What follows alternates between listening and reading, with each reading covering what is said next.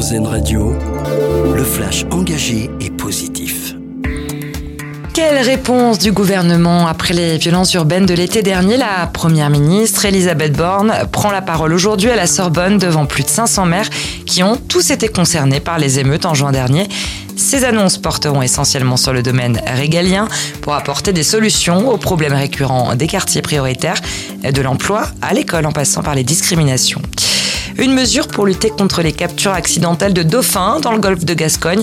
Le gouvernement instaure une fermeture de la pêche d'un mois, selon un arrêté publié aujourd'hui au journal officiel.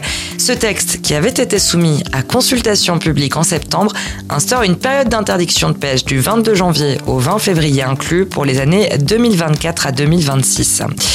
Lutter contre la fracture numérique, c'est l'objectif de Nantes Métropole qui va lancer une offre inédite, une offre Internet solidaire à 2,90€ par mois.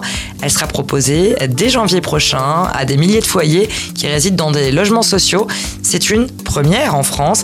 13% des habitants de la métropole nantaise ne possèdent pas de connexion Internet à leur domicile, un chiffre qui monte même à 21% dans les quartiers prioritaires. Le projet était dans les cartons depuis 25 ans. Athènes inaugure aujourd'hui un musée en l'honneur de la légendaire soprano Maria Callas, conçu pour marquer le centenaire de la naissance de la diva.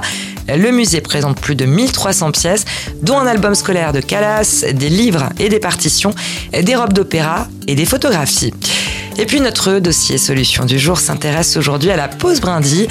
Cette association créée pour soutenir les jeunes aidants de moins de 25 ans confrontés à la maladie, au handicap ou à l'addiction d'un proche. La structure lyonnaise sensibilise et organise de nombreuses activités.